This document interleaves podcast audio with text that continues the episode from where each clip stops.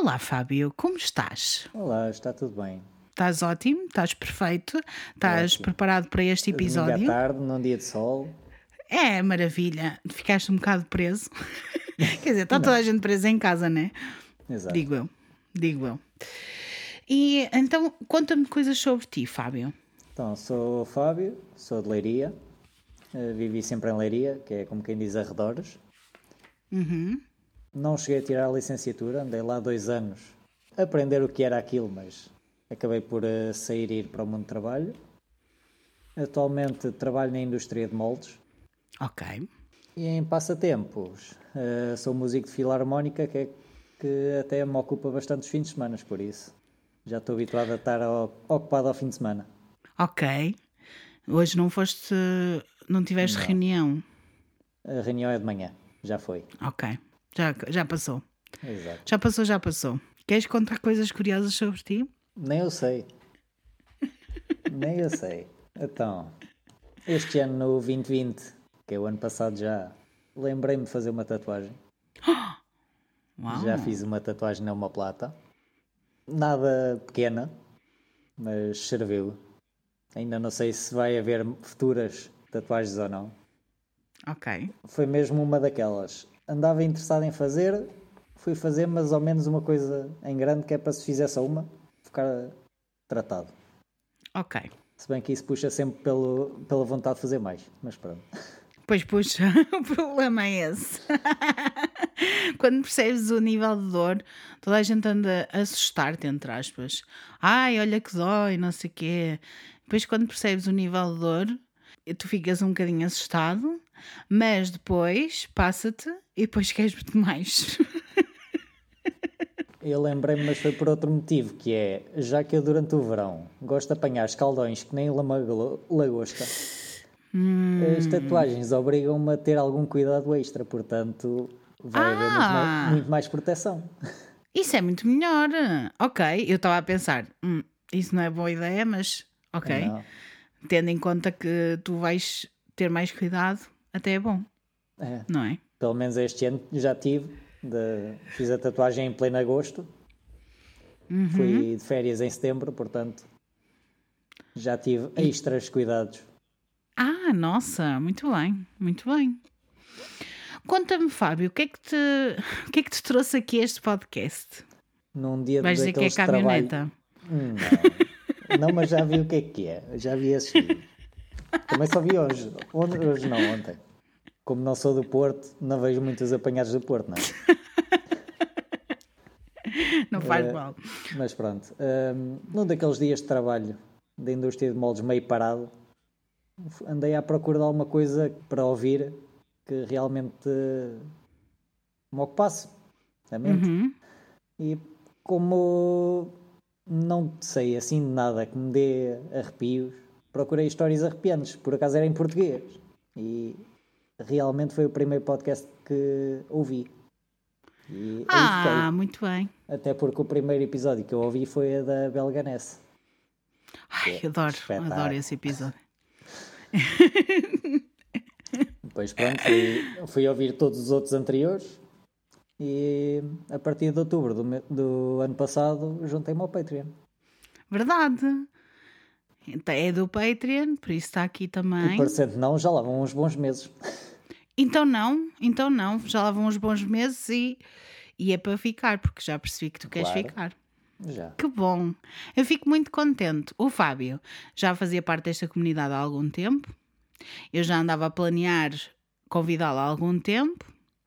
Vocês sabem que este mês vai ser um pouquinho diferente. Tenho que explicar antes de começar o episódio. Eu já expliquei ao Fábio, ele já sabe. Eu fiz alguns testes, fiz algumas perguntas, tanto no Instagram como também no Discord e também estive a ver, mais ou menos, no Patreon não fiz tanto, mas as pessoas estiveram a dizer o que é que gostavam, principalmente o que é que queriam para este mês, porque sabiam que eu já andava a dizer que abril ia ser um mês diferente, que eu ia andar a testar algumas coisas. E então eu queria saber se as pessoas preferiam episódios longos, de 15 em 15 dias, visto que os meus episódios demoram muito tempo a ser planeados, ou se preferiam episódios mais curtos, mas todas as semanas. E as pessoas preferem, na generalidade, houve ali um debate intenso, mas as pessoas preferem episódios curtos semanais. Por isso, o que vai acontecer é que em episódios que eu perceba que vai ser mais longo, o que vai acontecer eu vou dividir os episódios ao meio. É o caso deste. Vamos estrear. Vamos começar o mês, hoje é dia 1 de abril, não é mentira. O episódio vai ser mesmo dividido ao meio. Vocês vão ter metade da história esta semana e a outra metade para a semana. Tentei fazer o mais interessante possível e eu acho que ninguém vai conseguir ouvir um episódio sem ouvir o outro. Por isso, bora lá, bora lá. Esqueci-me de te perguntar uma coisa. Tu não te arrepias com nada, não tens medo de nada? O que é que te mais interessa? Quais são os teus temas que Assim, gostas mais? Já cheguei a ir a ouvir alguns episódios pela segunda vez e apercebi-me Uhum. que houve um ou outro episódio que realmente me deu arrepios, não por assustar. Ok. Nem sei se era por saber da história, mas tem a ver com mais a nível de espiritualidade de reencarnação. Foi o caso das gêmeas Palocca, se não me engano é esse, Sim, sim. que houve o acidente e as filhas seguintes tinham esse Uhum. Muito aí- interessante. Vamos ter um caso de reencarnação este mês, pessoal. Só para avisar E que eu tá sei, eu sei que o pessoal quer muito e vamos ter um caso desses. Não vou dizer quando, porque é assim. Eu agora estou assim. Não digo quando vai acontecer, não sabemos. Hoje vamos falar sobre outras coisas. Vamos para o crime. Está bem? Tá ótimo. Perfeito. Então, boa quinta-feira, pessoal, e sejam muito bem-vindos ao Arrepios com a Bilinha. Arrepios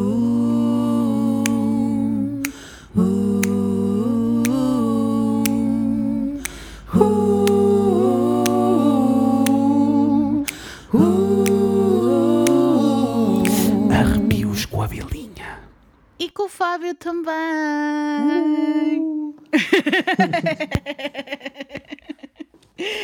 o Fábio assim, yay, agora tenho que fazer festa. Hoje vamos falar sobre um senhor mega creepy que se chama Richard Ramírez ou Ricardo Ramírez. Quem é o Ricardo Ramírez? Vamos contar um pouquinho da história dele. História dele começa no dia 29 de fevereiro de 1960. Vocês não gostaram que eu, no dia 1 de abril, trouxe-vos uma pessoa que só faz anos de 4 em 4 anos? eu achei ótimo. Ele nasceu em El Paso, no Texas, e viveu lá com os seus pais, Julian e Mercedes, e os seus quatro irmãos mais velhos, Ruth, Robert, Joseph e Ruben, o mais velho de todos. Ele, portanto, era o irmão mais novo, o filho mais novo. O pai, Julian, nasceu no México e a mãe, Mercedes, nasceu no Colorado. O casal conheceu-se quando tinham 14 anos e casaram quando tinham 19 anos. Portanto, bastante novos. Julian, na altura, mexicano, conseguiu nacionalidade americana e começou a trabalhar no Santa Fe Railroad, nos caminhos de ferro, na CP, lá do, do sítio. Mercedes trabalhava numa fábrica de botas. Quando o Julian era mais novo, tinha trabalhado como polícia em Juárez, no México. Pessoal, Juárez, para quem não sabe, é uma zona altamente problemática, tem imenso crime, imensa coisa a acontecer, muitos traficantes, muita coisa. É assim aquele sítio do México que o pessoal tem medo de ir. Por isso ele tinha estado a trabalhar nessa zona. Era um jovem, portanto, muito zangado e muito violento. Algo que não mudou quando ele teve uma família. O Juliano continuou bastante agressivo, violento, zangado, tudo. Vocês podem imaginar Só aquelas crianças. Exatamente, só conhecia aquilo, era aquilo que ele fazia. E enquanto ele crescia, ele era bastante agressivo com o Richard, que é quem nós vamos falar hoje. O Ricardo. Por outro lado, quando a Mercedes estava grávida do Richard, a gravidez foi muito difícil, porque os químicos que inalava na fábrica faziam com que o seu corpo quisesse rejeitar o feto. Quase abortou mais que uma vez do Richard. Vocês eh, estão a ver a situação, né? Está dark, está pesado, já. Então, como a gravidez de Richard foi muito complicada, as pessoas acreditam que estes químicos afetaram o desenvolvimento de Richard, já vamos perceber porquê, e que o poderiam ter levado a ter alguns problemas psicológicos que realmente ele teve durante a sua vida. E faz todo sentido. Haverá um episódio em breve, eu não sei se será este mês, sobre todos os traços de personalidade que fazem com que uma pessoa seja má, vamos dizer assim, cometa crimes e essas coisas. Vamos falar sobre isso, mas não é hoje o tema. No entanto, qualquer tipo de desenvolvimento do feto pode causar mais tarde problemas de personalidade e afins. Isso é certo. Para além disso tudo, ele, pelo menos duas vezes durante a sua infância, teve traumatismos cranianos graves. Outra coisa muito importante a notar porque também faz com que as pessoas virem a boneca, fritem a pipoca. Vocês sabem disso. Quando ele tinha 12 anos, um armário caiu em cima da sua cabeça. Olá, armário. e ele precisou de mais de 30 pontos. Por isso, com dois anos só. Isto não deve ter feito grande coisa. Dois anos, percebi 12. Dois anos. Ainda mais choque. Ainda mais choque. Aos 5 anos, ele estava a brincar nos baloiços e caiu, ficando inconsciente. Pouco depois, começou a sofrer com convulsões epiléticas muito frequentes durante toda a sua infância. Por causa da sua epilepsia, deixou de poder ser o quarterback da sua equipa de futebol americano. Quarterback é a defesa. Eu não sabia, fui ler. É isso. Eu também não percebo nada de futebol americano. É, vai dar ao mesmo. E ele então deixou de poder ser por causa da epilepsia. As suas notas também pioraram, degradaram-se e começou a cheirar cola. Tão bonito. O HU, belo cheiro. O HU, o HU, patrocinem o arrepios. adorei, adorei. Já estava mal, mas ainda fica pior. Quando ele tinha 10 anos, Richard tinha o hábito de dormir num cemitério. Mais um. Mais um. Lá perto de casa, para evitar o seu pai e os seus abusos físicos. Não no sentido sexual, mas ele dava-lhe porrada da, da grossa, como vocês já podem ter percebido. Foi nesta altura, com 10 anos, que ele começou também a fumar erva marihuana deve ter feito super bem. Cheirar cola, cair um armário na cabeça, cair de um baloiço, coisas Era assim boas, né? a cabeça. Então A não. cabeça já estava estragada. Exato. A coisa mais interessante é que ele começou, a primeira vez que ele fumou erva, foi mesmo no cemitério onde ele costumava ir dormir. Por isso, imaginem Epá, a fumar cabecinha dentro de dele. casa.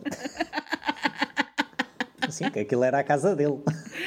Yeah, de de facto, ele andava a fugir do pai para ir para lá. Mas com 10 anos, começa a fumar erva num cemitério. Eu, a mim parece-me que tem tudo. É, não sei. Está tudo ótimo. Mas ainda piora. Com 12 anos, ele tinha se tornado muito próximo do seu primo Miguel Ramírez, ou conhecido por Mike, porque estamos nos Estados Unidos das Américas. E como tal, eles traduzem os nomes até. Por isso é que ele é Richard e não é Ricardo, e o Miguel é Mike. Está tudo bem. Eles passavam muito tempo juntos para o Richard fugir ao seu pai. E fumavam erva também, os dois juntos. Miguel era um veterano do Vietnã. Tinha estado na guerra já duas vezes, uma delas no Vietnã. Enquanto estavam juntos, Miguel contou-lhe detalhes muito macabros e perturbadores dos seus tempos na guerra. Ele até tinha fotos de mulheres que tinha assassinado e violado. Está ótimo isto. Ótimo para o combo. Tá. Numa das fotos, Mike tinha uma cabeça de uma mulher. Mostrava assim a cabeça de uma mulher na fotografia. E contava a Richard todos os detalhes mais sombrios de como tinha feito, como tinha decapitado aquela mulher. Também ensinou a Richard como atacar e matar alguém sem fazer um som sequer. Nada. E assassino Ali. perfeito. Exato. Podem imaginar, aos 12 e 13 anos, ele já exposto a estas imagens tão gráficas e as histórias tão detalhadas de violência. Para acrescentar a todos os outros problemas psicológicos que ele tinha, mais os traumas que ele tinha, é a receita para o desastre. É a pessoa ideal para ter tudo aqui à sua frente. Em 1973, Richard tinha 13 anos e estava com o seu primo Mike e a esposa dele, a Jacy. O casal começou a discutir. Discussões normais, supostamente. Eu sou casada, eu discuto com o meu marido, that's okay. Quem não? É normal, né? Quem, Quem não? nunca? Mas eles começaram a discutir e eles eram bastante violentos, pois ele também tinha estado na guerra, etc. No meio desta discussão, foi tão acesa que o Mike sacou de um revólver e matou Jesse à frente de Richard, 13 anos, relembrando, sem pescar. Mike foi preso, acusado de matar Jesse, e declarou-se inocente por insanidade. Disse que lhe ah, passou-me aqui uma, uma insanidade, não sei, é traumas louco. do- foi os traumas da guerra do Vietnã. Então não foi, pois eles na altura deviam Há de. poucos casos desses. A sério, eu fico tão irritada, mas só. tá! Yay! Eu já não sei o que é que é dizer. Ai. E portanto, em vez de ele ser preso, foi inocentado e passou quatro anos num hospital psiquiátrico. Isto é a justiça dos Estados Unidos da América, pessoal. Bem-vindos! Eu, eu rio-me que é para não chorar. Eu já me estou, eu já estou numa de. Vou, vou tentar levar isto com a maior leveza que eu consigo, porque não dá para mais, né? É levar isto como uma história de, de brincar. É, porque senão não dá. Porque senão não dá. Por isso, na sua curta vida, Richard já tinha tido as experiências todas traumatizantes. Claramente, isto tem um impacto. O facto de ele ter todas as coisas que teve e ainda ter um homem, porque o Mike era mais velho, como dá para perceber, ele tinha 13 anos, o Mike o primo, era primo dele, mas era mais velho, já tinha estado na guerra duas vezes. Ele ser exposto a isto tudo tem um impacto. Temos de perceber também que Richard tinha uma relação péssima com a sua família. O Mike era uma influência gigante para ele. Era amigo, preocupava-se com ele, era como se fosse um pai. Porque lá está, ele era mais velho. Sim, sim. Tudo o que Mike lhe mostrava estava certo na cabecinha do Richard. Tudo. Eram lições para a vida. Aos 12, 13 anos. É uma altura em que os miúdos acham que é super badass ser violento. E ai, vamos ser violentos, vamos ser agressivos. Claro que não neste sentido, não é? É lógico. Mas é muito normal as crianças, numa determinada altura, principalmente os rapazes, passarem por uma época em que acham que é super fixe. É super fixe ser Tudo violento. é fixe. Aquilo que é mais parvo é o mais fixe ainda. Exatamente. Mas, na verdade, são muito poucos aqueles que têm estas coisas todas, têm contacto com isto tudo. Sim, não é tão É outro próximo haver nível. Tanto, tanto combo eh, Isso. assim, junto, na mesma zona, Sim. na mesma altura. Sim, é raro isto acontecer. Quando o Mike foi preso, Richard tornou-se muito calado, muito tímido. Raramente interagia com a sua família ou com outros miúdos. Por isso, podemos prever que, depois de testemunhar o assassinato de Jesse, nunca mais foi o mesmo. Mudou-se para viver com a sua irmã, Ruth, e com o seu marido, Roberto. Foi quando começou a usar outras drogas em adição à marihuana, à erva. Mais propriamente LSD. Tá bom, tá. Para Tá alucinações é um espetáculo, mas epilepsia Está ótimo, eu nem É sei. um chazinho. E é que nem foi, nem foi a remover uma para fazer a outra, é as duas. Não, não, é tudo junto. É chazinho psicopata. o quê? A fórmula para. Fórmula para. Naquela idade, ainda para mais, ainda é pior. Imaginem os sítios para onde é que aquela mente ia daquela criança. Especialmente com tudo aquilo que ele já tinha vivenciado, todas as coisas que já tinha visto, aquelas fotografias todas que o Mike lhe tinha mostrado. Imaginem um miúdo a mandar este tipo de drogas para onde é que aquela calcinha ia. Eu, eu nem sei. Para acrescentar à equação, Richard começou a ir a meetings de testemunhas de Jeová, onde aprendeu tudo sobre Satanás. Porque eles têm muito medo, supostamente. Ele começou a aprender sobre Satanás e sobre o medo que as pessoas tinham de Satanás, do diabo, essas coisas, e começou a praticar satanismo. Ele identificou-se muito com esta ideia de Satanás, queria adorar essa ideia, queria amar essa ideia. Especialmente aquilo que tem a ver com a Bíblia, o facto das pessoas terem medo dessa entidade, ser o medo, ser a representação do medo, do mal. E ele identificava-se imenso com isso. Para piorar, o seu cunhado, Roberto, era um voyeur, um mirone, um tarado, daqueles que gosta de ver as outras pessoas. Saía muito tarde à noite para espiar as suas vítimas. Quando o Richard se mudou para a casa da sua irmã Ruth e do Roberto, o Roberto começou a levá-lo com ele para o ensinar a movimentar-se pelo bairro sem ninguém reparar e os melhores sítios para espiar as pessoas. Tá bom, tá. Começa a voar. Foi nesta altura que Richard começou a ter fantasias sexuais violentas sobre amarrar, torturar e violar mulheres. Tinha visto aquelas fotos reais de Mike e ficou obcecado para fazer isso ele mesmo. Também gostava muito de ver filmes de terror, ouvir metal. Isto não significa nada, pessoal, mas a juntar as outras coisas todas é que significa. A única parte do metal só se for a batida para ajudar as drogas. Era Mas o assim death, não- era o death metal, era aquele metal mesmo pesadão. Era aquele que gostava de ouvir. E o que é que ele gostava também muito de fazer? Caçar com a sua família. Ai, ai. Juntar armas ao, Isso, às drogas juntar, todas. isso, juntar armas às drogas todas. E ele gostava tanto de ir caçar que, mesmo se os outros membros da família não quisessem ir, ele ia sozinho. A sua parte favorita de caçar era apanhar os animais de surpresa e esfaqueá-los até morrerem e depois tirar-lhes as entranhas. Yay! Estamos aqui, crime! Eu a pensar que era só a parte de abri-los por completo. Sim, Mas pronto, era ele mesmo chegar ao pé e ainda os esfaquear antes. era esfaqueá-los antes, tirar-lhes as entranhas todas, era o que ele queria.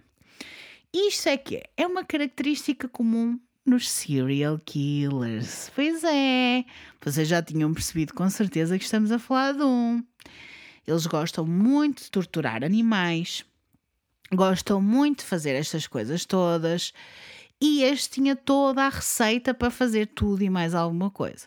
É lá que aprendem a meter, a manobrar carne, por assim dizer. Exatamente. A cortar Cortar, partes onde do corpo. cortar, onde dividir as, as junções do corpo.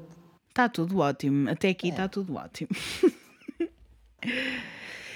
Voltando um bocadinho à, à vida dele. Enquanto adolescente, Richard andou na Jefferson High School e começou a trabalhar no Holiday Inn, num hotel, e usava os acessos do hotel, aquelas chavezinhas, para entrar nos quartos à socapa. Entrava nos quartos quando os ocupantes estavam fora ou a dormir e tentava roubar coisas. Era esse o objetivo dele. Um dia, entrou num quarto e encontrou uma mulher sozinha. Decidiu aproveitar a oportunidade e tentou violá-la. Mas o marido dela chegou, voltou, a mãe do acontecimento, Ainda e parou tempo. Richard. Isso, pa- parou Richard e deu-lhe um enxerto de porrada ainda antes da polícia ser contactada. Richard foi acusado por assédio ou abuso sexual, Mas o casal saiu do Estado e não voltou para testemunhar. Por isso, as acusações foram retiradas. Ou seja, ele escapou ileso, pessoal. Ele deveria ter sido penalizado, mas não foi. Mas depois desta experiência, ele teve um gostinho do que seria poder viver as suas fantasias sexuais mais violentas e estava mais empenhado do que nunca em torná-las realidade. Nesta altura, claramente ele foi despedido do hotel e acabou por largar a escola sem acabar o nono ano. Com cerca de 15 anos, foi até Los Angeles para visitar o seu irmão Ruben. Ruben era um daqueles ladrõezinhos de meia tigela e ensinou o irmão a entrar em casa das pessoas sem ser apanhado. Vejam lá se este não, ele tem pessoas na vida dele que ensinam coisas para ele ter. É o que não vale. É o que vale. Não precisa. Também não havia net para ir à procura nem pesquisar e tinha os Pois não. conhecimentos certos. Exato. Era dentro da própria família. Foi. Dentro da própria família encontrava toda a gente. Depois do seu primo ter sido libertado do hospital psiquiátrico em 1977, eles voltaram a estar juntos, a, a usar as drogas e o Mike continuou a incitar violência ao seu primo. Mais tarde, nesse ano, em 1977, Richard foi preso por posse de erva, marihuana. Foi a primeira vez de muitas que foi preso. Mas ele foi preso por várias coisas, assim, eh, ah, sei lá, roubar pequenas coisas, assaltar pessoas, coisas pequenas, nada Os assim crimes muito grave. menores que saem ao fim do ano. Exatamente. Como jovem adulto, ele mudou-se para a Califórnia. Foi aí que continuou a desenvolver as suas competências, a entrar em casa e a roubar as casas, assaltar as casas. Foi preso, novamente, em 1981 por roubo de carros, assim como em 1984. A esta altura estava completamente viciado em cocaína. Vai subindo. Vai subindo. Usava todo o dinheiro que roubava para sustentar o seu vício. Também ganhava dinheiro a vender erva que tinha trazido de El Paso, onde a erva era mais barata e ele poderia ganhar mais. Pois claro, faz todo sentido. Então, Também começou a usar PCP ou pó de anjo, uma droga que deixa as pessoas mais agressivas e pode induzir episódios psicóticos, que foi exatamente o que fez com Richard. Num destes episódios, ele estava em drogas com uma mulher que estava a acompanhá-lo e que também estava a mandar PCP, o que é que ele decidiu fazer? Ele decidiu amarrá-la a uma cadeira e violá-la múltiplas vezes. Ele disse que sentiu uma adrenalina sádica pelo poder que percebeu que podia ter sobre ela. Que teve sobre ela. pois. Para perceberem bem o grau de nojo desta pessoa, ele nunca teve uma relação consensual, sexual, com uma mulher, a não ser prostitutas. Está tudo bem? Está tudo mal. Gradualmente, o Richard deixou de tomar conta dele mesmo, especialmente os seus dentes. Deixou-os literalmente apodrecer. Algo que o deixava com um cheiro nauseabundo, um hálito pútrido. Isto é importante para depois as coisas que vão acontecer a seguir. Por esta altura, Richard começou a ler mais sobre Anton LaVey, o fundador da Igreja de Satanás. Iremos falar sobre ele no futuro, mas assim como Aleister Crowley, muitos dos ensinamentos de Anton LaVey são muito mal interpretados pelas pessoas que o veem ou que conhecem isto. Richard achou o trabalho de Anton muito interessante, especialmente os rituais satânicos, mas decidiu que não queria seguir uma religião organizada e que queria fazer a sua cena só. Ele ia ser satanista, mas a fazer a sua cena, sem nada de organização, sem ninguém que pudesse mandar nele, ele queria estar sozinho. Numa conversa com a sua irmã Ruth, ela perguntou-lhe porque é que ele seguia Satanás. E ele respondeu, e cito: Porque ele representa aquilo que eu sinto. Não sou como as outras pessoas, sou diferente. Tenho um negócio, sou um ladrão, Ruth. E um bom ladrão. Não vou para nenhuma prisão. Estou protegido. Uh, tão bonito. Tá bom. Tá bonito. É uma bela de uma citação. De certa forma é interessante porque ele seguia mesmo Satanás. Era o seu Deus, entre aspas. Era a sua motivação, era aquilo que ele queria ser, de certa forma. Era também quem o protegia. Aquela pessoa que ele achava que. aquela pessoa, ou entidade, ou força, que ele achava que protegia de todas as coisas. Ele podia fazer tudo o que ele quisesse, porque ele estava sob os olhos de Satanás, ele conseguia fazer tudo. Há quem seguia por Deus e há quem seguia por Satanás. É, é quase tudo o mesmo. É, tu, é, é tudo o mesmo, na verdade. Não é quase tudo o mesmo, é tudo o mesmo. É só por dizer que um é para o mau, o outro é para o bom, supostamente. Supostamente, segundo a Bíblia, supostamente. Mas já vamos perceber que não é bem assim. Mas ele usava o satanismo também como uma maneira de justificar as suas ações. Um dos maiores erros das pessoas acerca do satanismo é que as pessoas que o praticam estão a adorar o diabo. Mas muitas vezes é apenas um símbolo de anti-religião. Não é fazer mal ou adorar uma entidade má, o Satanás. Sim, não, é, não é fazer mal ou adorar uma entidade má, ou fazer o trabalho do diabo. Mas foi isso que Richard Ramirez fez. Foi isso que ele interpretou como sendo o satanismo. E eis então que começa a parte juicy de toda esta história, que é mortes, claro. Hum, só agora, ao fim Só disto agora. tudo. Ao fim com disto. que idade? Com que idade? Ele começou a matar com 24 anos. Ele matava animais antes disso, Sim. mas não matava pessoas. Os assassinatos de Richard Ramirez aconteceram num span de 14 meses, desde a primavera de 1984 ao verão de 1985, pelo estado da Califórnia. Eu vou-vos dar aqui um, um cheirinho. Eu vou falar sobre os assassinatos, o que é que ele fez em cada uma das cenas, etc. Quais foram as pessoas, tudo isto. Mas eu quero vos dar todos os detalhes e por isso é que este episódio vai ser dividido em dois. E vamos ter duas partes, porque é muito longo, porque eu vou falar detalhadamente. Mas posso-vos dizer que ele matou 14 pessoas, no mínimo, e tentou matar no mínimo cinco outras.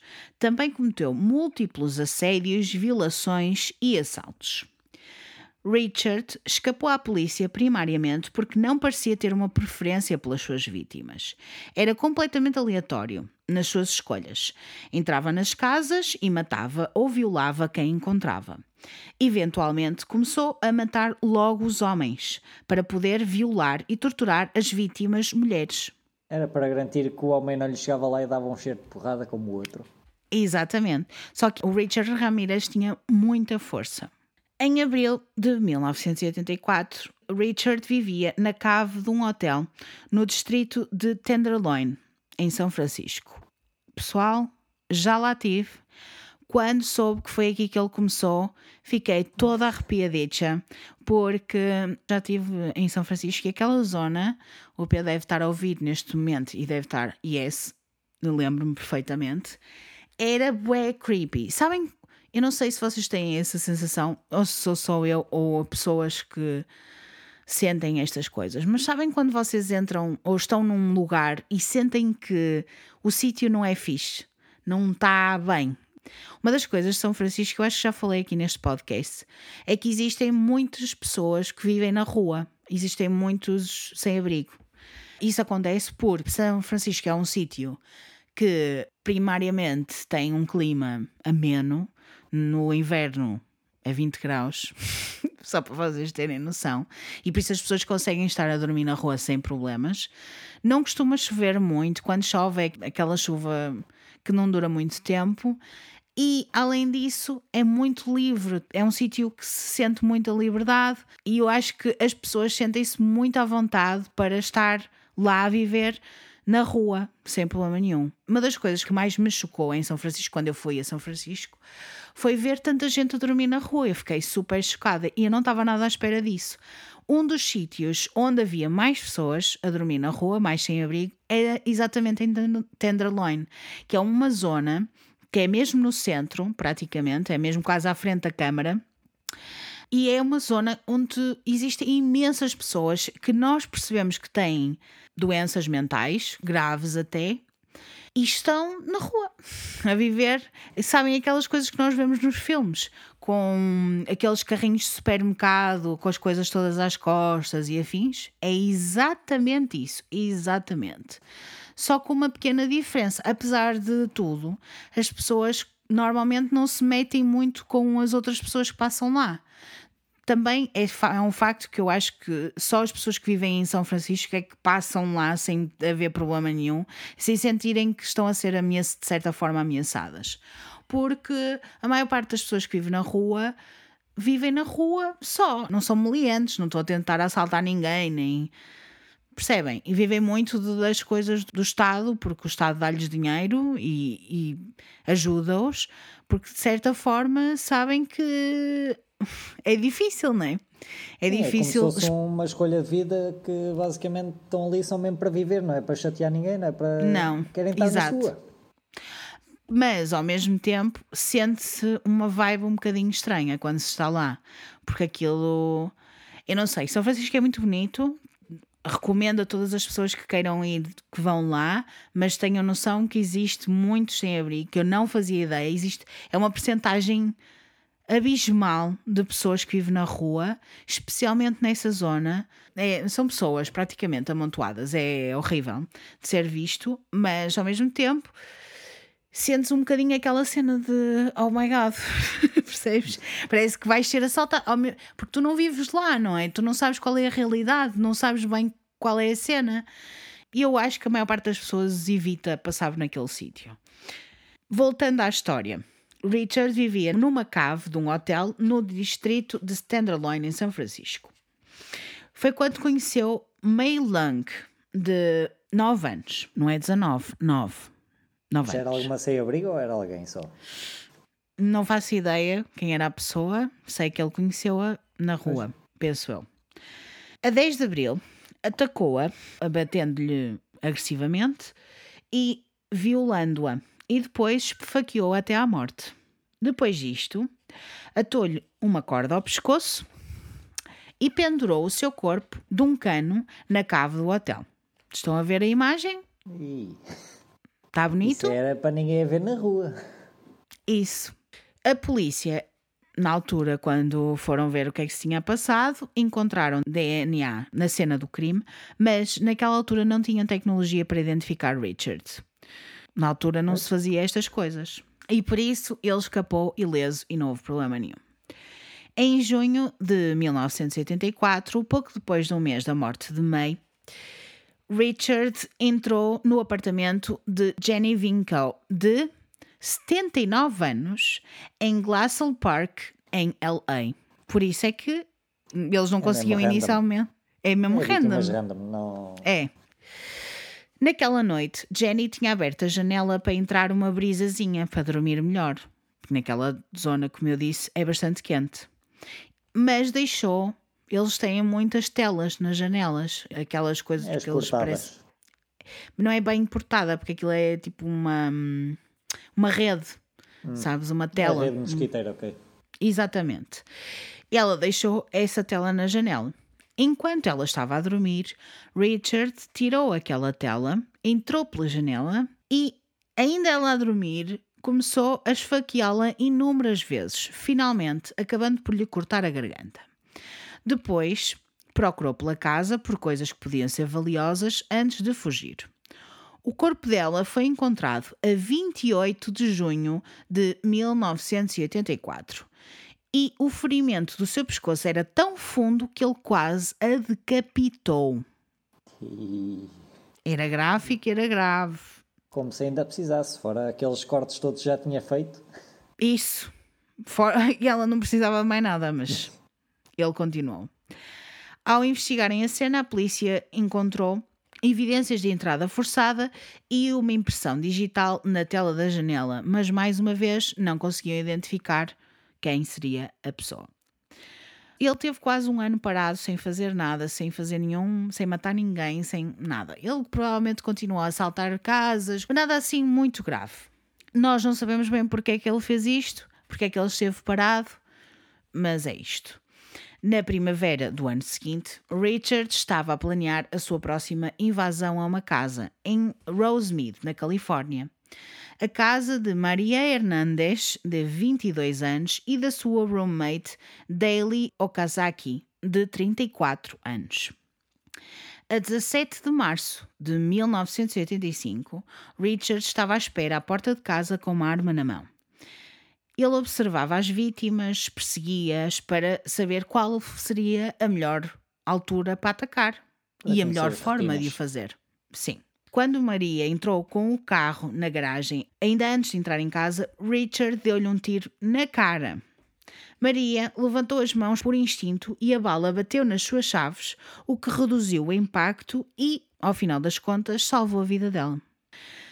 A roommate Dale estava dentro de casa e ouviu o tiro, mas ainda antes de conseguir reagir, ele já estava dentro de casa. E ela tentou esconder-se por trás da banca da cozinha.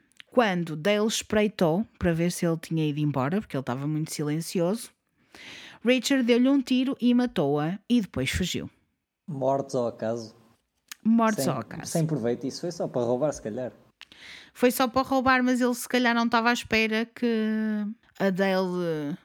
Não sei. Não faz... Estranho. Eu se, acho ele que já, ele. se ele já andava a rondar, a ver eh, horários e a conhecer as rotinas, é estranho ir roubar-se e matar, mas pronto. Se calhar foi só Não mesmo matar ideia. para nem roubar. Não sei, eu, a mim parece-me que ele não roubou nada. Eu acho que ele entrou um bocado em pânico com aquela situação de ela ap- aparecer de repente e ele tumba. Deu-lhe um tiro logo. Mas ele estava à espera que ela aparecesse, né? Pois. Senão não. Ele, ela espreitou assim mesmo só um bocadinho e ele tumba. Está feito. Foi nesta altura que ele percebeu que precisava de um veículo. A poucas milhas de distância, viu uma mulher em Monterey Park, a Veronica Yu, de 30 anos. Ela estava a conduzir. Aproveitou-se desta oportunidade, tirou-a do carro, deu-lhe dois tiros e sentou-se no lugar do condutor e fugiu. Veronica foi levada para o hospital, mas foi declarada morta assim que ela chegou. Numa hora, Richard tinha morto duas mulheres e tinha ferido gravemente uma terceira, que ele achava que tinha morto, né? Pois. Não sabia. Maria sobreviveu e deu uma descrição do seu atacante à polícia. Então disse que era um homem de 25 a 35 anos, com o cabelo encaracolado e os olhos esbugalhados, muito salientes. Também descreveu os seus dentes. Eram muito espaçados, sem cor e a apodrecer na sua boca. Disse também que ele era branco ou caucasiano ou um hispânico de pele clara. Um polícia fez um retrato do suspeito que ela tinha descrito e libertaram este retrato robô, que não era robô, porque na altura fazia-se à mão, e libertaram-no para o público. Vocês vão ver no Patreon, quem fizer parte do Patreon, mas é um retrato que nada tinha a ver com ele, era muito diferente de Richard Ramirez. Mas também a descrição era muito vaga, não é? Porque a Maria nem teve tempo, porque ela sai do carro, vê um homem, ela levantou as mãos por instinto, levou com um tiro, nem teve tempo para ver quem era a pessoa, né? Mas, infelizmente, Richard Ramirez também parecia diferente para cada testemunha que o dizia ver. O único detalhe mais consistente era o seu hálito horrendo. Os sobreviventes dos seus ataques descreveram um cheiro nauseabundo a vir da sua boca. Os mídias começaram a reportar este facto. Um assassino, cuja identidade ainda não era conhecida, ficou com os nicknames The Valley Intruder e The Walking Killer. Na altura, mas ele tem outro Nomes nome. na- nada a ver tem com o odor. Pensei que fossem arranjar nomes a ver com o odor. Não é? Não, Foi. no caso não. Diziam que era só um intruso nos sítios Sim. onde estava. E era da Valley porque é na zona do Val de Los Angeles. Entre os mídia e os sketches da polícia, as pessoas começaram a ligar para a polícia com dicas de quem poderia ser este assassino. Uma dessas dicas acabou por ser uma peça crucial de informação nesta investigação. Mas só vamos falar dela no próximo episódio.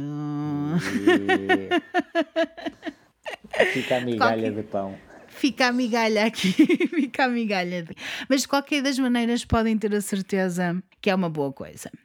Richard, no meio disto tudo, começa a ver os sketches. Está a ver tudo que está a ser mostrado pela polícia e pelos mídia. Está atento a tudo. Sabe que a polícia está a segui-lo, está a começar a perceber onde se move e lentamente a aproximar-se dele. Ele é um homem bastante esperto, bastante inteligente para alguém que decidiu não estudar e ter aqueles comportamentos todos de cheirar cola, Então, de andar a foi em dormir. casa. Sim. O estudo dele foi em casa. Ele dedicou-se apenas a uma licenciatura de específica. Exato, é a escola da vida, Teve mas em casa. Exatamente. Penso que também tem que ser assim para ser serial killer, tem que ser inteligente, não é? Tem que ter uma certa dose de inteligência para conseguir enganar, manipular, para mentir, para fugir, essas coisas todas. jeito de ter noção de- das áreas que envolve a pesquisa de- das vítimas e suicídios. Andava sempre a trocar entre carros roubados para não ser apanhado e limpava todos os seus vestígios, todas as suas impressões digitais antes de trocar de veículo. Por isso ele era mesmo. Estava Já ali. sabia como fazer. Exatamente. A 27 de março de 1985, Richard atacou de novo. Foi até uma casa em Whittier, Whittier, na Califórnia, a casa de Vincent Zazara, de 64 anos, e a sua esposa Maxine, de 44 anos. Richard já tinha assaltado aquela casa, por isso já sabia por onde é que havia de entrar e também qual era o layout da casa, qual era a disposição dos móveis, tudo o que é que se passava. Às duas da manhã, Richard entrou no quarto do casal, deu um tiro a Vincent na cabeça, matando-o. Isto acordou Maxine, que estava a dormir ao seu lado. Richard não lhe deu um tiro, amarrou-a, começou a espancá-la e ordenou que lhe dissesse onde tinha o dinheiro, as joias e outras coisas valiosas. Enquanto Richard estava fora do quarto, Maxine conseguiu soltar um bocadinho dos nós à volta dos pulsos que ele tinha feito e tirou uma espingarda que eles tinham debaixo da cama e tentou atirar em Richard. Mas esta espingarda não estava carregada. Eu não sei qual é o objetivo de uma pessoa ter uma espingarda debaixo da cama se ela não está carregada. É um bocado estúpido. É um bocadinho estúpido, sem dúvida. Ainda se fosse a munição estragou-se e não disparou. É, Pronto, não, mas não foi. Não estava carregada. Mas pronto, isto não intimidou Richard, só o irritou mais, claro, óbvio. Também assim, a arma podia estar só lá para intimidar. Sim, também podia ser, mas no fundo não intimidou, irritou-o mais e então ele deu-lhe três tiros, mas não foi o suficiente. Depois foi até à cozinha, encontrou uma faca grande e começou a esfaquear Maxine non-stop, sem parar, mesmo depois dela já estar morta. Mesmo violento, mesmo agressivo, mesmo que raivoso, ele estava muito chateado. Estava a querer matar a alma. Isso. Mas isto ainda piorou. É agora a parte que fica gráfico. Pegou na faca e tirou-lhe os olhos com a faca. Arrancou-lhe os olhos, tipo, tac, Já não vejo mais. já não vês mais. E pôs os seus glóbulos oculares, os seus olhos, dentro da caixa de joias de Maxine e levou a caixa com ele. Isto é algo que os serial killers fazem muitas vezes. Levar algo das vítimas para se lembrarem. É tipo um troféu, É um souvenir. um souvenir. Os corpos de Vincent e Maxine foram encontrados pelo Peter, o filho deles, que chamou logo a polícia. Imaginem só a cena do crime: sangue por todo lado. Vamos nos lembrar que ele matou-a, deu-lhe três tiros a ela, mas depois esfaqueou e continuou a esfaqueá-la sem parar e depois ainda lhe tirou os olhos. Imaginem o filho entrar nesta. Ah, não, Isso. eu acho que ele deve ter ficado traumatizado para o resto da vida. Ele e se calhar qualquer pessoa. qualquer pessoa. As únicas provas que a polícia conseguiu encontrar foram pegadas. A polícia tirou fotos e fez uma base em gesso da pegada, porque era uma pegada muito específica. Era um tamanho específico, era 11 e meio, eram umas sapatilhas, eu não sei a marca, também não importa muito, mas eram umas sapatilhas de uma marca específica, uns ténis, uma pessoa que não sabe o que é que são sapatilhas. com uma marca específica do 11,5 dos Estados Unidos, que eu não sei que é, quanto é que é em europeu. Mas a gente Deixa ver pode se eu investigar. consigo ver. Ok, podes investigar Normalmente tu. as sapatilhas têm europeu, têm tudo. Um 43 é um 9,5, se não me engano. Pronto, então podem ver. Portanto, devia de ser algum 47. Pronto, ele tinha um pé grande. Isso é ainda mais fácil de identificar, né?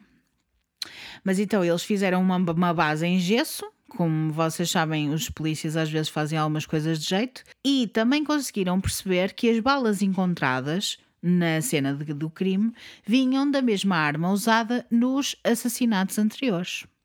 Foi então que começaram a juntar as peças e a perceber finalmente que estavam a lidar com um serial killer. O que é absolutamente estranho porque por algum tempo eles não acharam que era uma pessoa, que era só uma pessoa a fazer todos estes crimes, acharam que eram crimes em separado. Mas principalmente naqueles tempos, os polícias não queriam dizer ao público que estava um serial killer à solta para o pessoal não entrar em pânico. Eu acho mal. Porque as pessoas têm que saber com o que é que estão a lidar, né? E podiam ter prevenido muitas outras coisas que aconteceram se tivessem dito que realmente alguma coisa estava a acontecer. A 14 de maio de 1985, Richard escolhe o seu próximo alvo. Bill Doy, de 66 anos, e a sua esposa Lillian, que tinha 56 anos e era inválida ou deficiente.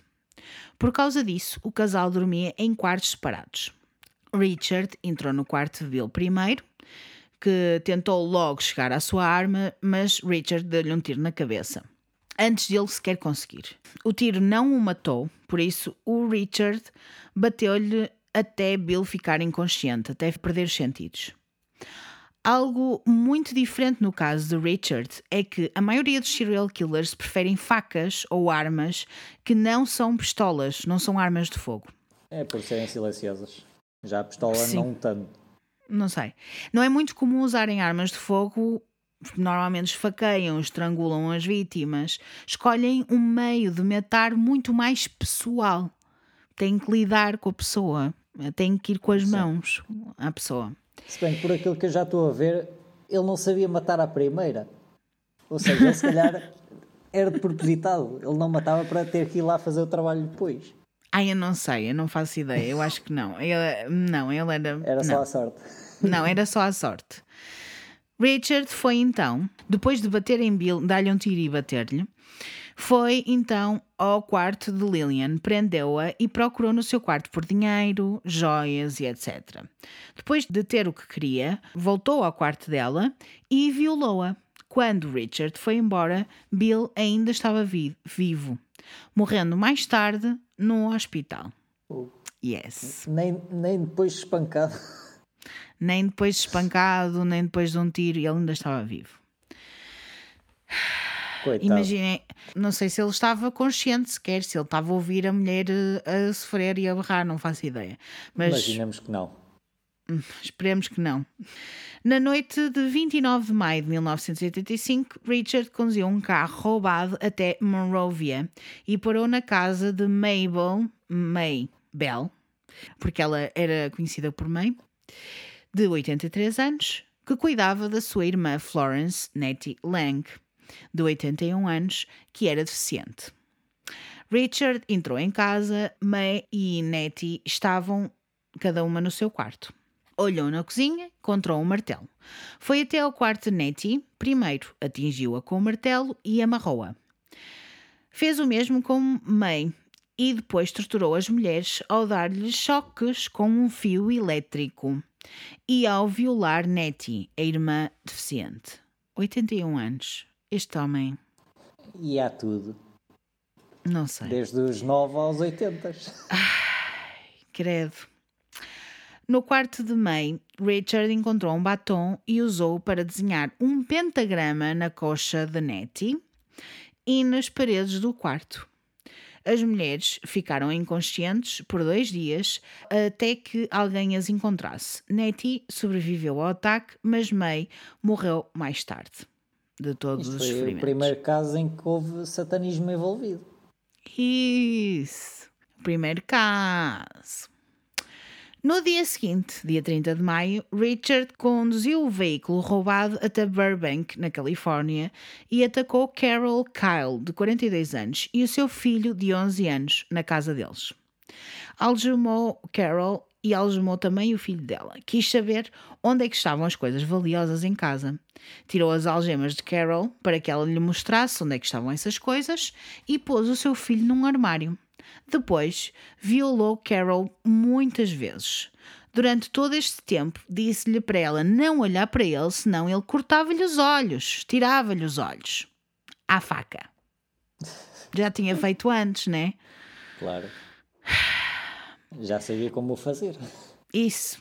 Antes de sair, tirou o filho do armário, provavelmente aterrorizado, naquela altura, eu estaria, e usou as algemas para prender os dois, o filho e a mãe. E foi-se embora. Ah, e ela sobreviveu. Os dois. Pouco depois de um mês, Richard estava a conduzir um carro roubado diferente em Arcadia, na Califórnia. A 2 de julho de 1985, parou fora de casa de Mary Louise Cannon, de 75 anos, uma avó viúva. Ele escolheu esta casa aleatoriamente. O que é um bocadinho estranho, tendo em conta que ele observa as suas vítimas, ele quer saber o que é que se está a passar e só depois é que invade as casas e só depois é que faz o que tem a fazer, tendo em conta tinha completa segurança do que é que estava a fazer, para se sentir confortável para fazer o que tinha para fazer. Mas fez isto. Esta era uma avó viúva, vivia naquela casa sozinha, estava a dormir deitada na sua cama quando Richard entrou. Bateu em Mary Louise com um candeeiro até a deixar sem sentidos. Depois esfaqueou-a e matou-a com a sua própria faca de cozinha. Está ótimo. Sem sentido, sem razões, com muita sorte, porque nunca era apanhado. Encontrava sempre um idoso ou uma idosa que estava sozinha e conseguia safar-se.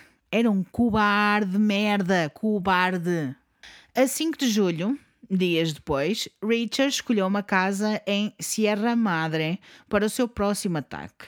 Entrou à socapa no quarto de Whitney Bennett, de 16 anos, e bateu-lhe na cabeça com uma chave de roda.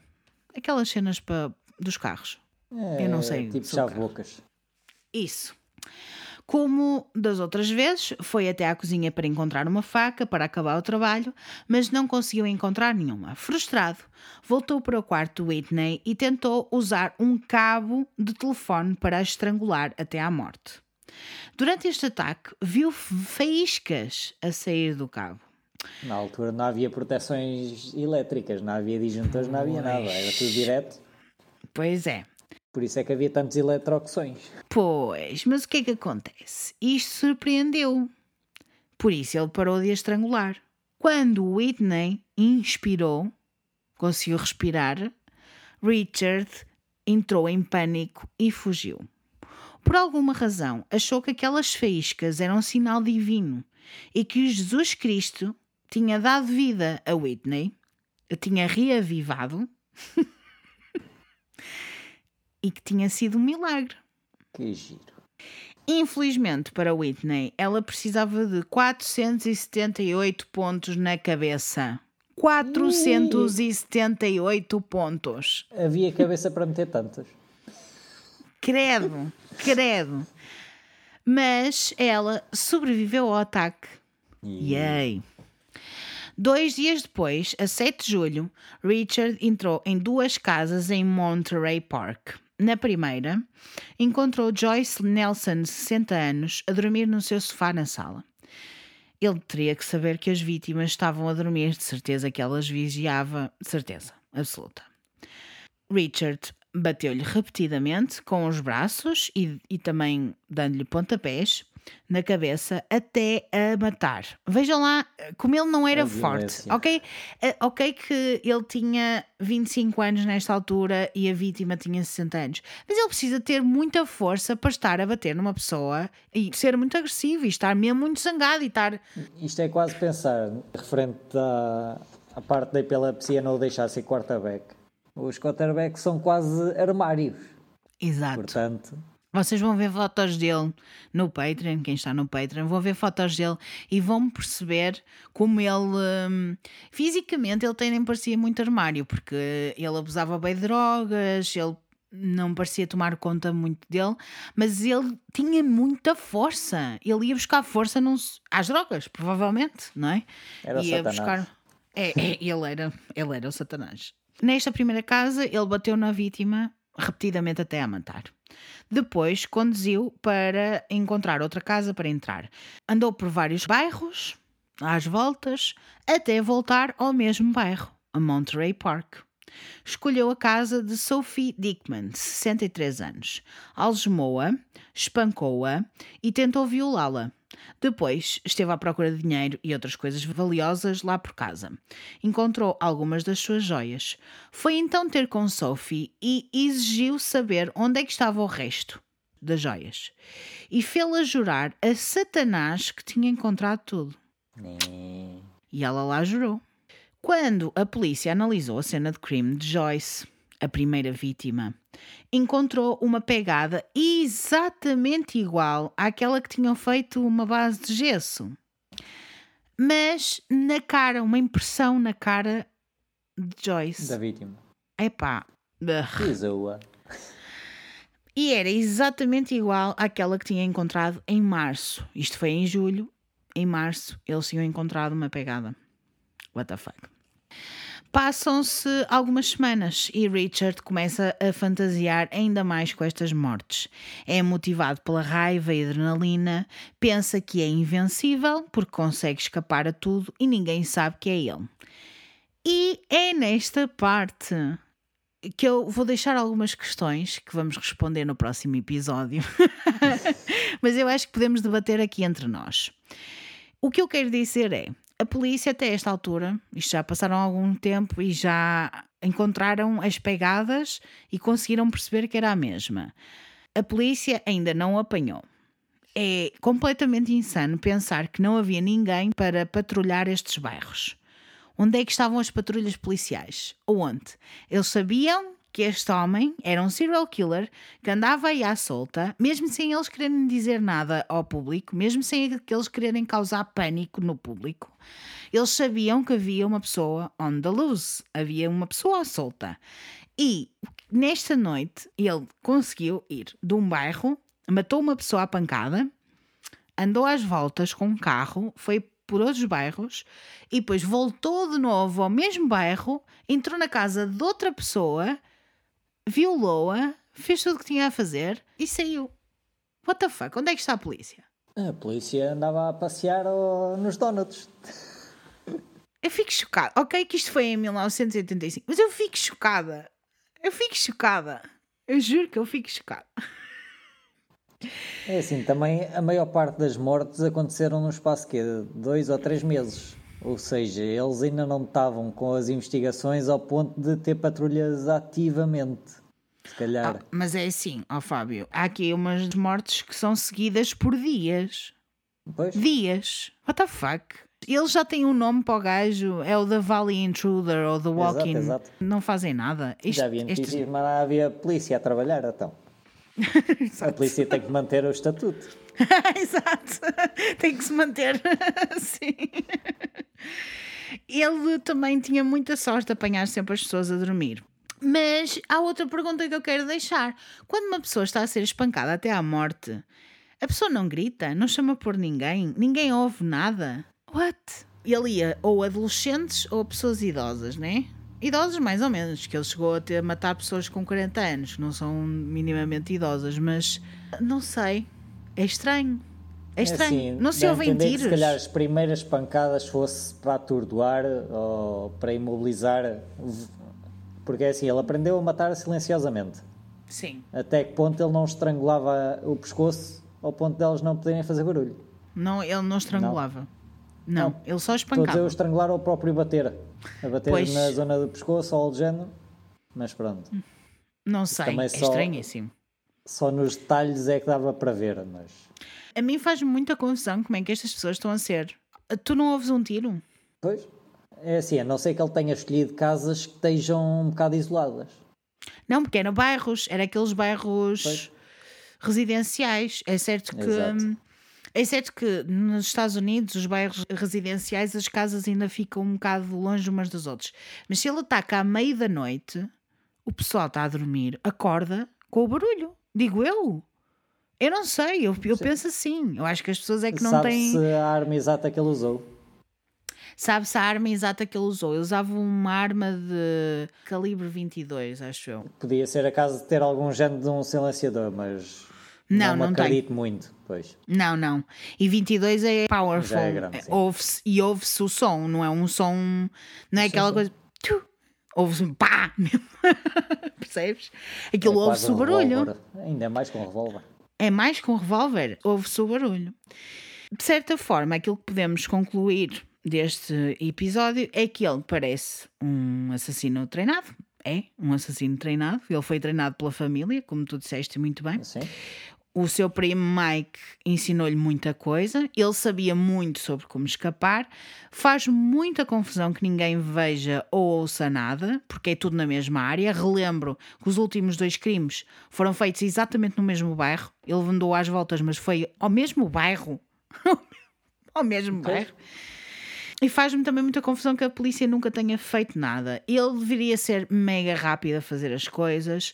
Nenhuma pessoa tinha sequer oportunidade de chamar a polícia. Era tipo quase ninja a fazer as coisas. Porque é impossível que ninguém o consiga apanhar e ninguém saiba de nada e ninguém faça queixa nenhuma a coisas nenhuma, até porque houve pessoas que foram mortas e que passaram dias até a serem descobertas, porque eram idosas e não tinham Exato. Eh, já agora, outra coisa, os bairros não eram daqueles bairros problemáticos onde pudesse haver tiroteios assim do nada. Não, não. Bairros residenciais, pessoas normais. Exato. Mais fácil seria de ouvir barulhos. Porque ele ia a esses bairros exatamente com o propósito de ir roubar. Ele perguntava sempre: tens dinheiro? Onde é que tens dinheiro? Onde é que estão as Certo. joias? Ele queria ir roubar as pessoas, porque ele queria sustentar os seus vícios da droga, continuar nas mesmas coisas. Exato. Só que depois eh, nós estamos a parar nesta altura, porque é esta altura em que ele começa a escalar a nível de Em que vem Dois o, mortos. o Juicy. Agora vem o Juicy. Para a semana temos o Juicy. Mas, ó Fábio, eu gostei muito de falar contigo sobre este caso, porque hum, esta pessoa, eu não, não lhe dei o nome, vocês sabem dois nomes que não é o nome dele. Eu acho que as pessoas que conhecem este caso já sabem quem é que eu estou a falar. No entanto, para a próxima semana é que vamos falar mesmo, vou-vos dizer quem é, no qual é o nome dele, que é para vocês irem investigar mais coisas. Fábio, estás proibido de ir investigar. Eu também não sei investigar nada. não faz Eu gosto mais de ouvir. De qualquer das maneiras, eu achei que era importante porque as pessoas que conhecem este caso e conhecem este uh, serial killer dizem que ah, ele não era muito brutal, ele não era muito sanguinário. É assim, pelas descrições até agora, é. Mas. A cena é, ele não tinha um método de matar. Então Não. podia ser esfaquear, podia ser eh, estrangular, podia ser eh, agressão, podia E, levar e tiro. era aleatório, muitas das vezes era aleatório, ele escolhia as pessoas ao acaso. Ou seja, até percebo a, a vertente de ninguém ligar os casos, à exceção daquelas pegadas. Sim, as pegadas, as balas, eles perceberem que as balas vinham sempre da mesma arma, Mas que eles, as- eles isso conseguiam sim, ver. As estrias da bala. Sim, Se bem que na altura não sei até que ponto já tinham. Havia. Técnico, já, pronto. em 1985 já havia. Essa parte já havia. Isso já não é assim tão antigo. Não havia tecnologia para investigar o DNA como existe Sim, hoje. sim. Percebes? Isso não havia. E por isso é que ele violava as vítimas non-stop e não havia problema nenhum, não é? Mas o resto havia. A cena das pegadas havia, eles já tinham encontrado as pegadas e por isso, na segunda vez que eles encontram as pegadas, é aqui que eu vos deixo, porque eu acho que aqui é que é interessante deixaram. Aqui começam a ligar tudo. O que, é que, o que é que vai acontecer a seguir? Posso dizer-vos que. Polícia não fazer o trabalho. Que- Sim, posso-vos dizer que ele eles encontraram as pegadas numa segunda vez e eles não fizeram nada em relação a isso. É isso que eu vos posso dizer, é um spoiler alert. Oh, E é isso, olha, Fábio, gostaste? claro. Yay, fico muito contente. Para a semana temos cá outra pessoa para continuar a ouvir esta história. Eu chamava-te a ti novamente, mas olha que também quero dar a oportunidade a outras pessoas Sim. e ao mesmo tempo a parte mais interessante, na minha opinião, de falar sobre serial killers, assassinos e coisas É que têm a ver com começa. crime. É como tudo começa, qual é a história da pessoa. Esta é a parte Porque mais do interessante momento para que mim. começa é quase tudo mais do mesmo, se bem É. que este aqui está sempre a variar. É, o, que é, o que também é uma coisa boa, não é? Dá para, dá para falarmos sobre outras coisas. Mas eu gosto muito da parte toda psicológica. O que é que levou esta pessoa a matar? E nós aqui conseguimos ver que toda a família dele teve um papel gigantesco. O facto dele ter nascido e a mãe ter tido complicações durante a gravidez também tem um papel grande no seu desenvolvimento psicológico. E o facto de ele ter tido tantas pessoas, principalmente o primo dele, o Mike, o Miguel, gosto mais de dizer que ele é o Miguel, a influenciá-lo e a mostrar-lhe como é que ele poderia fazer as coisas. E o Roberto, que era o cunhado dele, que era casado com a sua irmã Rute. Ele era voyeur e também lhe mostrava como é que ele podia observar as vítimas. Houve muitas coisas que o fizeram seguir esta parte.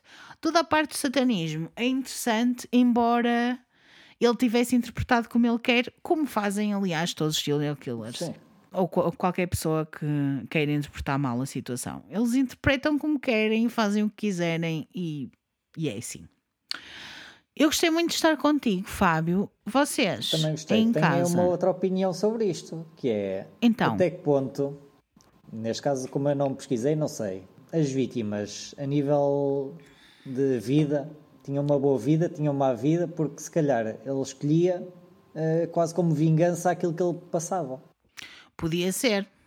Vamos falar mais sobre isso no próximo no episódio. próximo episódio. E saber como é que está, se está preso, se está morto. Exatamente. Ficamos Vamos saber tudo. Vamos saber tudo. É isso. É muito interessante. Este caso é muito interessante. Eu decidi trazê-lo para vocês. Existem aí muitas coisas sobre o assunto, mas para a semana falo mais sobre elas e dir-vos-ei qual é o nome dele. Vocês que o conhecem já Ficamos na sabem. expectativa. Mais uma migalhita e vamos de seguir o rastro de migalhas. Exato. De qualquer maneira, eu gostei muito de estar contigo, Fábio. Espero que vocês também tenham gostado. Quem quiser ver algumas imagens sobre este caso, eu vou mostrar todas elas para a semana, né? Mas esta semana já deixo umas fotografias da infância dele, o retrato robô que estava todo ma- manhoso e que ninguém o conseguia apanhar. Tudo isso vou-vos mostrar algumas coisas já no Patreon e por isso, quem me quiser seguir pelo Patreon, podem ir a patreon.com barra arrepios com a Vilinha. Quem quiser seguir-me pelo Instagram, é só irem até é Raquel Caldevila com dois L's sempre. Quem me quiser mandar histórias paranormais e outras coisas que tens, é só mandar-me e-mail para raquel.caldevila.gmail.com Eu tenho isto já estudado, repito-me sempre. Eu digo, Diz, eu criei o Instagram após os arrepios. oh, tão querido. Acho que foste a primeira pessoa que eu segui. Oh, estás a... Se bem que criei o Instagram, fui ver, depois, ao fim do decorrer dos episódios, apercebi-me. Ah, já não é o Instagram, é o Patreon. Ora, já não tinha lá fotografias dos casos. Pois não, pois não. A pessoa vai atualizando.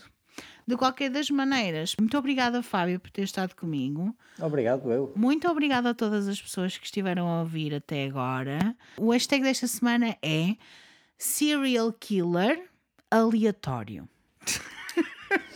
Bom hashtag. Bom hashtag. E até lá, tenham uma semana muito arrepiante. Boa Adi- semana! Adeus, boa semana. Tchau! to